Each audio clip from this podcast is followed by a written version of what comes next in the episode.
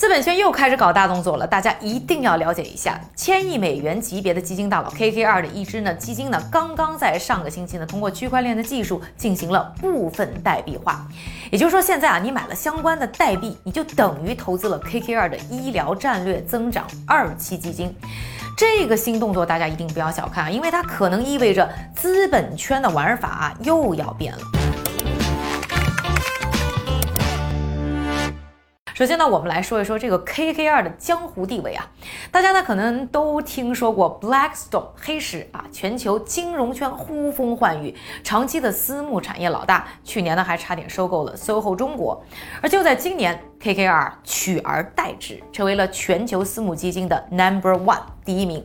过去呢五年的融资总额突破了一千两百六十五亿美元，超过呢现在屈居第二的黑石一半多。而他手上的这个 AUM 啊，就是所谓的管理资产的规模呢，到今年第一季度末已经达到了四千七百一十亿美元，差不多啊，这就是澳大利亚去年一年的 GDP 呀。可以说是富可敌国的 KKR 到底什么来头呢？那它成立于呢一九七六年，三个呢贝尔斯登的行业老将呢出来搞起来的。一九九六年呢动用杠杆三百一十亿美元收购 RJR 纳贝斯克，一战成名。这一战呢也成为了当年啊史上最大的一笔呢杠杆收购案。关于啥是杠杆收购呢？大家可以去翻翻我之前的片子。而二零零七年呢 KKR 呢又以呢三百二十亿美元的高价呢对于呢 TXU。能源呢发起了收购，这个也打破了自己的记录。这一次的收购呢，成为到现在为止私募基金收购史上的最大案例。而在过去十年啊，KKR 靠着呢转战投资呢高增长科技公司，投资亚洲，以及呢大手笔的收购呢保险类资产，规模是不断的扩大啊，而且呢在中国也是不断的加码。当然了，KKR 过去的战绩呢，不是我们今天视频的重点啊。如果大家感兴趣，当然可以留言告诉我，我们还可以呢考虑呢单独做一期来说一说。我们这一期呢视频的重点是要去探讨一下，像这种啊掌握了上千亿美元的大机构，为什么要对自己的基金进行代币化？我看到有网友问了，难道是大佬呢开始玩数字货币也想割韭菜了吗？到底我们怎么理解这件事儿呢？我呢，专门呢，首先就去找了一下这一次 KKR 基金代币化的执行方和代币化基金的管理方斯泰资本的 CEO Wilfred 去咨询了一下。Hi Wilfred，嗨，你好。不知道你可以不可以从一个参与者的角度和大家介绍一下代币化到底意味着什么？大家都知道这个呃区块链的这个用途是是其实是很广的，对吧？呃，二零一七年的时候就大家都认为呃可以把呃比如股票啊、债券呐放到链上去。那么我们现在这个产品呢是呃是一个股票类，比如在美国股票是呃你你卖掉苹果的这股票。那么你需要等两天时间，监管部门要查，银行也要给你有回回购资金吧。那么如果把这个股票的产品放到链上的话，可以马上就可以拿到资金，所以有很多好处。那它的交易是不是也跟股票类似？比如说像比特币啊、以太坊啊，他们是可以切割的。那是不是呢？在交易这种基金的代币化代币的时候，它其实跟股票更加类似。比如说它不能切割，对吧？或者说它的这个交易的话。可能也要通过相关的监管部门的申报等等这一些。对对对，完全是不一样的，因为我们是呃受到监管的，呃是一个合规的一个产品。所以啊，听上去虽然这个名字呢也涉及币啊，token 也呢是做数字化，也呢用到了区块链技术，但是呢和我们都已经熟悉了的比特币啊等等加密货币相比啊，这个 KKR 基金的代币操作其实完全不一样。那既然呢，它像 Wilfred 说的那样，是和传统的股票呢差别不大。那 KKR 呢，又本来就已经是一个上市公司，我们呢都可以买它的股票，为什么大佬还要折腾这件事儿呢？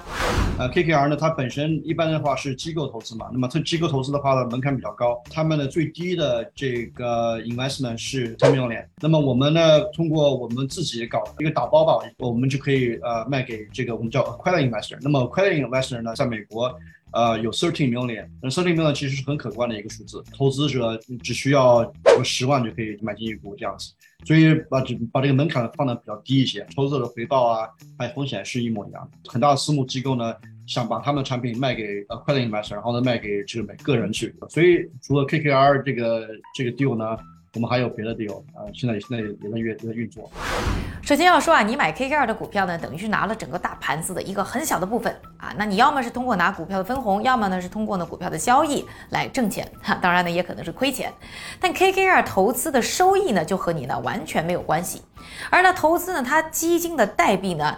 则等于是参与到了 KKR 这一支基金的投资中，那这大佬啊叱咤风云的每一笔啊，你都可以呢有份儿。而对于 KKR 来说呢，以前呢只能拿机构的钱，现在呢也可以去拿你的钱，能拿的钱的池子那就变得更大了。当然啊，这个生意利益呢都是双方的。这个 KKR 拿钱池子变大的同时呢，对于投资者来说呢，则是多了一个选择，也可以选择参与到呢私募的投资当中。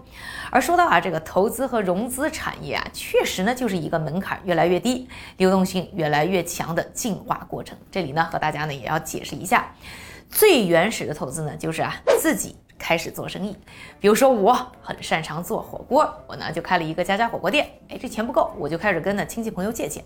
亲戚朋友呢挣的呢就是这个利息，但我的亲戚朋友啊，这人数有限啊，所以这个融资渠道呢也就变得很有限。不过呢，到了一五八七年，哎，事情有了变化。威尼斯呢建立了第一个所谓的公共银行，有银行好啊，大家不管你认识不认识，都可以把钱放到一起呢进行放贷。那我的家家火锅呢就可以向更多的人借钱。而更多的人也可以呢拿到我的利息，而且啊啥时候想撤，这个选择也更灵活，而且呢更有保障。家家火锅呢生意很好，这债主们都觉着啊光挣个利息呢有点呢太可惜了，很多人呢希望能够直接入伙。而对我来说啊，这个还利息还债也是压力山大，所以呢不敢借的太多，发展呢也就快不起来。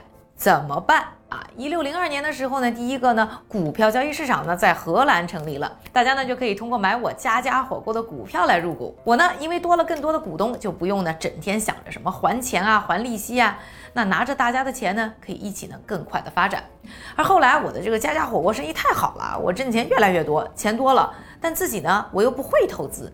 那好在啊，到了十九世纪中啊，英国呢开始出现了专门的资管机构，我可以呢把自己呢闲钱啊交给专门的人去管啊，为我呢准备养老养娃的钱。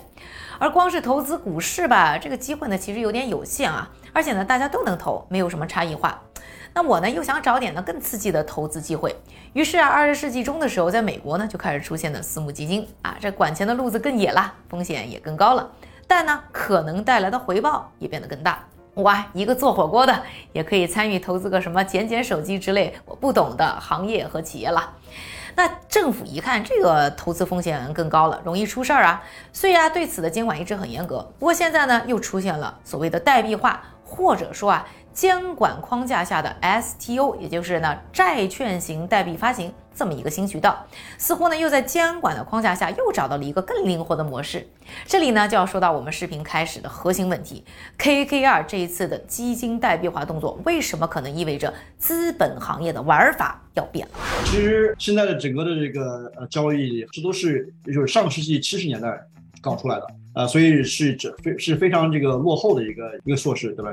那么我们把它变成就是 modernize 一下，变成这个用区块链，呃，放到链上面去，这对其实对整个行业的这个呃这个帮助是蛮大的。因为第一个你就是速度可以加可以加快，第二你可以去掉很多这个 redundant 的这个 audit，我们就因为在这个美国的这个监管部门其实很很严的，如果用这个区块链的本身的这个素质，比如说这个。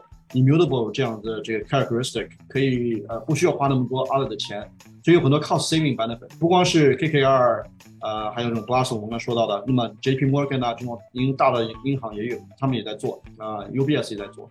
所以这个是趋向是是一个很大是一个大趋向吧，但似乎啊可以呢从代币化当中获益的还不光是私募基金啊 w i l l f e d 就觉得什么艺术品啊房地产一切似乎都有代币化的可能，这个当中的逻辑呢还是一样的，就是降低门槛，增加流动性。我们的现在这个就是 mission，我的任务就是说，看通过这个 KKR 这个生意的模式，可不可以把这个再延伸到呃别的公司去，比如说是呃顶级的这个私募公司或者是 VC 方式都可以，就是在这个领领域里面可以创造出一个新的产品吧，比如说是哦这个 tokenize 这个房地产，呃比就是有打包的房地产更有这个流量，那么大大家都用这个 tokenize，所以有很多种就是这个这个。呃 benefits，这都是在专门在在在在在探索。听上去呢，这个想象空间确实非常大啊。最近呢，我还看到了一份呢波士顿咨询公司呢和 ADDX 呢联合发布的一个报告。这个报告就说啊，他认为到二零三零年，这个资产代币化将增长五十倍，能创造十六点一万亿美元的商业机会。知道十六点一万亿美元是个什么概念吗？这可是快赶上中国去年一年的 GDP 啊！这个梦想是不是有点太大了呢？我觉得有点过于夸夸张吧。STO 这个行业，二零一七年开始到现在已经有六年了。行业里面产品的那那那下面可能不到一个 billion，为为什么有就是这么缓慢呢？就是因为第一个监管部门，呃，需要可能四五年的时间，可以慢慢的这个接纳代币化这种这种产品。那么之后呢，还要要产生流量嘛？这个流量的话，需要大家都对这个呃教育有诉求啊，所以我们的预计的话，呃，二零三零年吧，可能会到。差不多到这个二十个 billion，我觉得是很就就就就很不错。看来啊，想象空间确实很大，但是这个挑战呢也确实很多。不过大家听下来，觉得这一次的 KKR 操作会是行业革新的主流，还是一次呢投资者的冒险？资本集团们到底呢是投资者的帮手还是收割机呢？啊，欢迎大家留言告诉我。而喜欢这个视频的朋友呢，请一定给我点赞、关注、转发和收藏。